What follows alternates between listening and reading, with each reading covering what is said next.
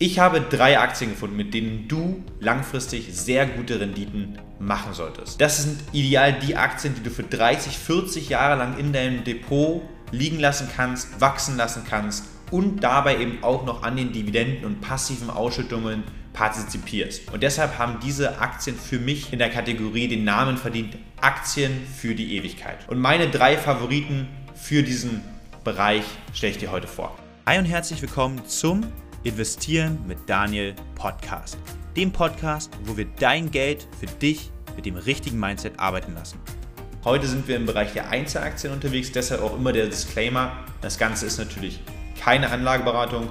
Das ist nur meine Meinung. Ich habe dir drei meiner Favoriten für den langfristigen Vermögensaufbau mitgebracht. Aktien, die super pflegeleicht sein sollten. Welche das sind und warum das der Fall ist, das besprechen wir im heutigen Video. Und wenn du meinen Favoriten dieser drei Aktien erfahren willst, dann bleib auf jeden Fall bis zum Ende dran. Wir reden nicht lange um den heißen Brei herum und starten direkt bei Aktie Nummer 1, Unternehmen Nummer 1, welches ich dir mitgebracht habe, ist, du siehst es jetzt auf dem Bildschirm, Danaher.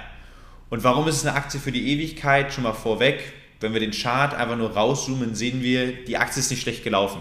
Ja, Im gesamten Zeitraum über 400.000 Prozent an Rendite, aber auch alleine seit 2000 hat man über 3300 Prozent Rendite mit der Aktie gemacht, ohne Dividenden eingerechnet. Die Firma wurde an sich 1969 gegründet, hat also auch schon eine sehr, sehr lange Historie und man ist sogar in der aktuellen Phase, wo sehr, sehr viele Aktien mit dem Markt fallen, auch über 20 Prozent von seinem Allzeithoch entfernt.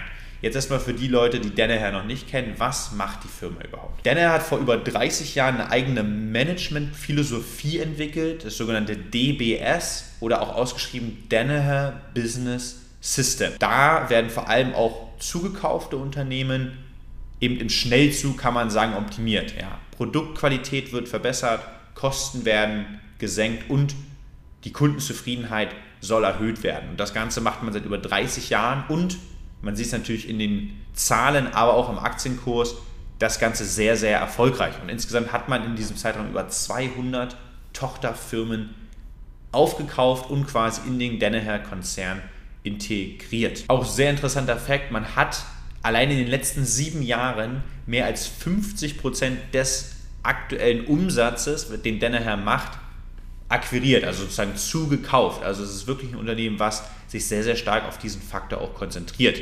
Ansonsten, was mir sehr gut gefällt, und deshalb ist es auch eine Aktie für die Ewigkeit für mich, ist die Branche, in der sie tätig sind.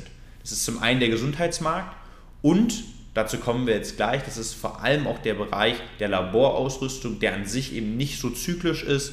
Das heißt, es ist auch ein Unternehmen, was über alle Marktphasen, das sehen wir auch aktuell, sehr gut performen sollte und wachsen sollte. Kommen wir kurz zum Umsatz. Was macht Danaher? Die Hälfte vom Umsatz, knapp mehr als die Hälfte, ist in diesen Bereich Life Sciences unterteilt. Das ist genau der Part der Laborausrüstung. Und als einer der größten und besten Anbieter in diesem Bereich profitiert man natürlich hier von den langfristigen Trends eben der Forschung in den Biowissenschaften. Die anderen 50% sind aufgeteilt, 32% etwa Richtung Diagnostik, also wo man vor allem Analysegeräte bereitstellt, Software für Krankenhäuser oder auch Arztpraxen und dann noch ein sehr kleiner Bereich, 16% vom Umsatz, geht auf den Bereich Umwelt, wo es vor allem so um die Verbesserung der Wasserqualität geht. Kommen wir jetzt noch zu den Kennzahlen, denn wenn wir Unternehmen für die Ewigkeit suchen, dann sollten auch die Kennzahlen passen, dann sollten die Bewertung passen, dann sollte das ein Wachstum da sein und die Verschuldung im Rahmen sein. Und deswegen schauen wir mal jetzt auf die Zahlen von Danaher. Was wir hier erkennen können, wenn wir uns mal die Umsatz- und auch die Gewinnzahlen ansehen,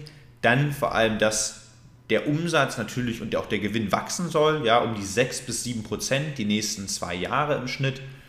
Aber das ist deutlich weniger als Danaher zuvor gewachsen ist. Ja, und das hängt natürlich auch mit den aktuellen Problemen, ähm, mit Lieferkettenproblemen zusammen, mit Shutdowns in China zusammen grundsätzlich Sachen, die jedes Unternehmen betreffen. Und deshalb ist eben auch Denner hier betroffen. Aber man ist eben immer noch wachsend. Natürlich nicht mehr so stark, gerade wie im Jahr 2020, als man von dem Corona-Ausbruch tatsächlich als Laborausrüster sogar profitiert hatte.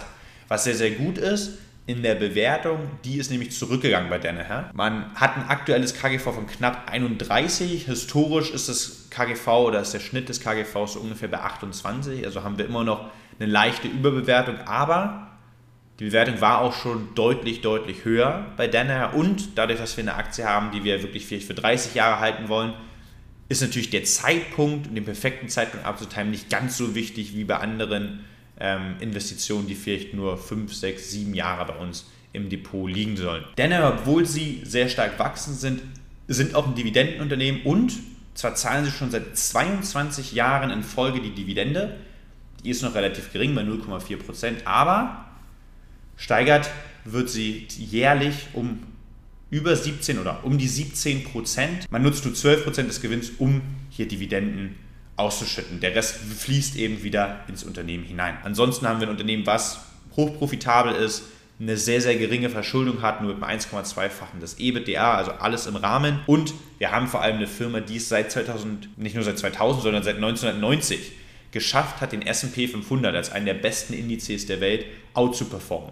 Und zwar nicht nur knapp, der S&P hat so 9,8% gemacht, Rendite pro Jahr in diesem Zeitraum.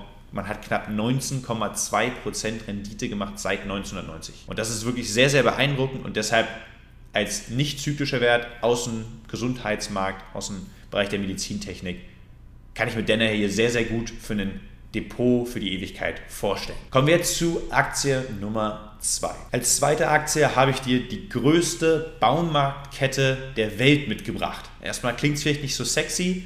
Wenn wir aber auf den Chart auch hier gucken, sehen wir 500.000% Rendite seit dem IPO, also seit dem Börsengang. Äh, Home Depot wurde in 1978, im Jahr 1978 gegründet. Kurze Zeit später kamen sie schon an die Börse und auch seit 2000 hat man alleine über 476 Prozent Rendite gemacht, auch hier noch ohne Dividenden das Ganze gerechnet. Home Depot ist aber auch in der Korrektur des gesamten Marktes jetzt heruntergekommen. Man ist 28 Prozent von seinem Allzeithoch entfernt. Ich habe schon gesagt, sie sind die größte Baumarktkette. Was macht sie denn überhaupt besonders? Dass man eben auch davon ausgehen kann, dass sie langfristig weiterhin solch eine gute Performance an den Tag legen können. Das Unternehmen betreibt über 2300 Superstores, wie du auch hier auf dem Bildschirm sehen kannst. Und das Ganze mit einer Quadratmeterfläche pro Laden von um die 12.000 Quadratmeter. Also unfassbar groß. Unfassbar groß ist auch das Angebot, was in den Baumärkten von Home Depot zu finden ist. Denn es ist tatsächlich eben nicht nur Möbel, Bäder, Küchen, irgendwie Gartenbedarf, sondern es ist auch noch viel, viel mehr. Und sie bieten dazu auch noch eine Servicekomponente an, wo sie eben auch bei der Installation von eben Bädern oder Küchen und so weiter helfen. Also darüber kommt auch nochmal ein Teil vom Umsatz. Das Beeindruckende ist, man hat eine unglaubliche Auswahl als Kunde, das Ganze zu sehr, sehr günstigen Preisen. Und das schafft man eben über einen ihrer Burggräben und das ist die Marktmacht. Ja, allein im US-Markt hat man 60% Marktanteil. Dadurch kann man günstiger einkaufen oder größere Mengen zu besseren Preisen einkaufen. Die Lagerung verteilt sich natürlich mehr auf mehrere Produkte und auch so Kosten wie Marketing oder äh, Software sind dann einfacher zu handeln, eben wenn man das in unfassbaren Mengen abwickelt. Und diese Kostenvorteile, die man hier holt, gibt man eben an seine Kunden weiter. Und das ist ein sehr, sehr großer Vorteil von Home Depot. Schauen wir uns jetzt auch nochmal die Kennzahlen des Unternehmens an. Auch hier haben wir eine ähnliche Situation tatsächlich wie bei Danaher. Zwei unterschiedliche Branchen, aber auch hier haben wir einen eigentlichen Corona-Gewinner gehabt, denn Leute waren im Homeoffice und es gab Lockdowns. Da wurde sich natürlich vor allem um das eigene Haus gekümmert und so wird natürlich auch in Zukunft das der Fall sein, Haus und Garten. Und da gab es einen enormen Umsatzanstieg, gerade in dem Jahr 2020. Das sehen wir auch in 2021 wo man über 20% im Umsatz und Gewinn gewachsen ist. Man wird auch in Zukunft wachsen, aber eben nicht mehr so stark. Das ist aber an sich sehr beeindruckend, wenn man mal überlegt, alleine zu dem besten Jahr, was es jemals gab, haben wir immer noch in diesem Jahr ein Wachstum. Also das kann auf einem hohen Level gehalten werden. Und der CEO hat sogar selber gesagt, man hatte das stärkste erste Quartal in der Firmengeschichte. Und das, obwohl man im Vergleich eigentlich geringer gewachsen ist, nur um 3%. Bewertung hier ist auch sehr spannend, denn die Bewertung ist deutlich gesunken. Ja, man war in der Corona-Zeit mit so einem 23er KGV ungefähr bewertet. Historisch ist man so bei einem 21er KGV und aktuell haben wir eine 18-fache Bewertung des Gewinns, also historisch eher günstig, dabei ein hochprofitables Unternehmen, Gewinnmarge ist so bei 11%, was sehr hoch ist, gerade im Vergleich zu anderen in der Branche. Und man ist eben auch ein Dividenden-Schwergewicht, muss man sagen. Man ist ein echtes Dividenden-Powerhouse, 2,5% Dividendenrendite, 141 Quartale in Folge die Dividende gezahlt, das sind 35 Jahre. Und dazu die letzten 13 Jahre jedes Jahr die Dividende erhöht. Bei einer Ausschüttungsquote von 48%, also was perfekt im Rahmen liegt, und ein Dividendenwachstum von 7 bis 10% pro Jahr. Wirklich fantastisch, dazu eine sehr, sehr geringe Verschuldung, ähnlich wie bei Danaher, 1,5-fache des EBIT. Warum jetzt eine Aktie für die Ewigkeit? Nicht nur, weil man schon Ewigkeiten an der Börse ist, sondern man hat eine starke Marktposition, man hat einen Bograben eben durch die Skaleneffekte, die man sich in der Vergangenheit aufgebaut hat und man ist fundamental sehr, sehr gut aufgestellt, geringe Verschuldung, hohes Wachstum, auch gerade in der Dividende, aber auch langfristig in Umsätzen und Gewinnen, was mir einfach sehr, sehr gut gefällt. Jetzt kommen wir noch zu Aktie Nummer 3. Aktie Nummer 3 ist tatsächlich etwas unbekannter. Wenn ich den Namen jetzt sage, werden viele von euch sagen, was macht denn die Firma? Aber das schauen wir uns gleich an. Aktie Nummer 3, die ich dir mitgebracht habe, ist John Deere oder Deere Company, wie sie mittlerweile auch genannt werden. Auch hier eine Entwicklung, wenn wir uns den Chart angucken, fantastisch.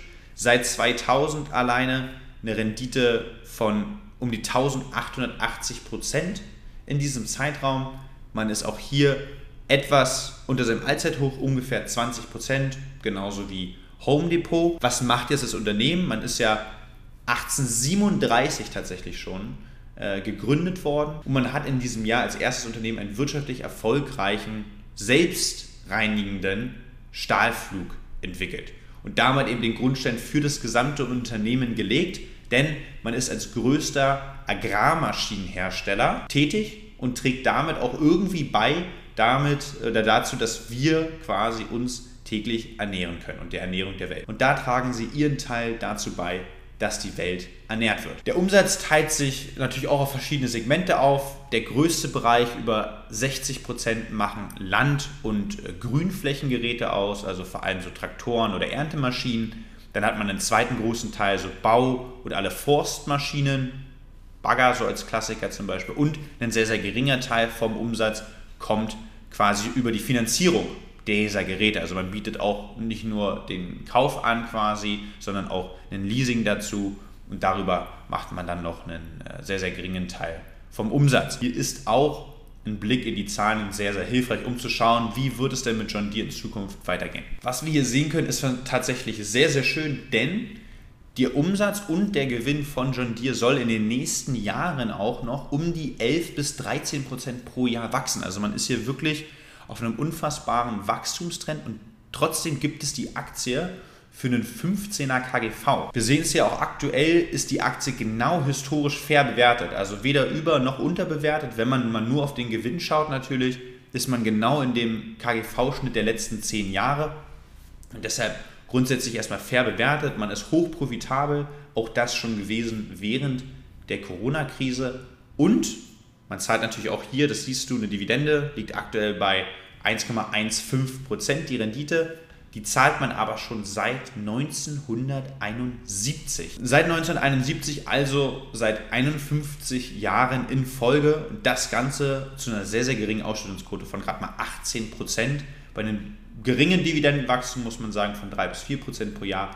Aber eine unfassbare Kontinuität sehr, sehr prognostizierbare Umsätze und auch Gewinne. Jetzt sogar ein stärkeres Wachstum noch in den nächsten Jahren. Das ist natürlich alles sehr, sehr spannend. Man hat natürlich hier mit größeren Maschinen zu tun, deshalb auch eine größere Verschuldung im Unternehmen, 3,6-fache des EBIT. Hier würde ich auf jeden Fall ein Auge drauf werfen in Zukunft, dass das im Rahmen bleibt. Warum jetzt hier auch eine Aktie für die Ewigkeit für mich? Wir haben langfristig einen äußerst spannenden Markt. Wir haben eine steigende Weltbevölkerung, die zunehmend auch wieder ne, in Städte geht, eine steigende Nachfrage grundsätzlich, die sich daraus ähm, natürlich auch nach neuen Produkten im Ernährungsbereich entwickelt. Über die Größe, die John Deere einfach schon hat oder Deere Company schon hat, ist man bestmöglich positioniert, sage ich mal, um auch genau von diesen Trends zu profitieren.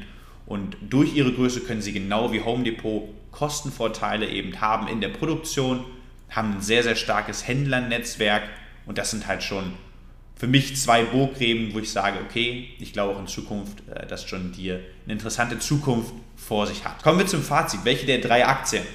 Danaher, Home Depot oder Deere Company oder John Deere würde ich aktuell mein Depot kaufen? Schwierige Frage tatsächlich, weil ich finde alle drei Unternehmen sehr, sehr spannend. Es kommt vor allem natürlich auch darauf an, wie ist dein eigenes Depot, wenn du die Frage für dich beantwortest, aufgestellt. Ja, in welchen Branchen hast du vielleicht noch Nachholbedarf? Wie findest du die Bewertung, gerade auch wenn man auf andere Kennzahlen schaut, wie zum Beispiel DCF-Modell, kannst du gerne das auch nochmal eine eigenständige Analyse machen. Für mich, wenn ich mich heute und jetzt entscheiden müsste, würde ich Danaher nachkaufen. Also Danaher liegt tatsächlich bei mir schon seit 2017, jetzt seit äh, knapp fünf Jahren im Depot. Ich bin sehr, sehr zufrieden mit der Performance auch in diesen fünf Jahren, auch mit der operativen Entwicklung von Danaher. Sie sind in der Bewertung wieder in eine akzeptable Sphäre gerutscht, sage ich es mal ganz nett. Sie waren in den letzten ein, zwei Jahren für mich auch ähm, etwas überbewertet. Und hier nutze ich dann gerne langfristig solche Rücksetzer, um eben auch nachzukaufen. Ich freue mich, wenn wir uns im nächsten Video wiedersehen. Bis dahin, mach's gut und denk dran, lass dein Geld für dich arbeiten. Ciao, ciao.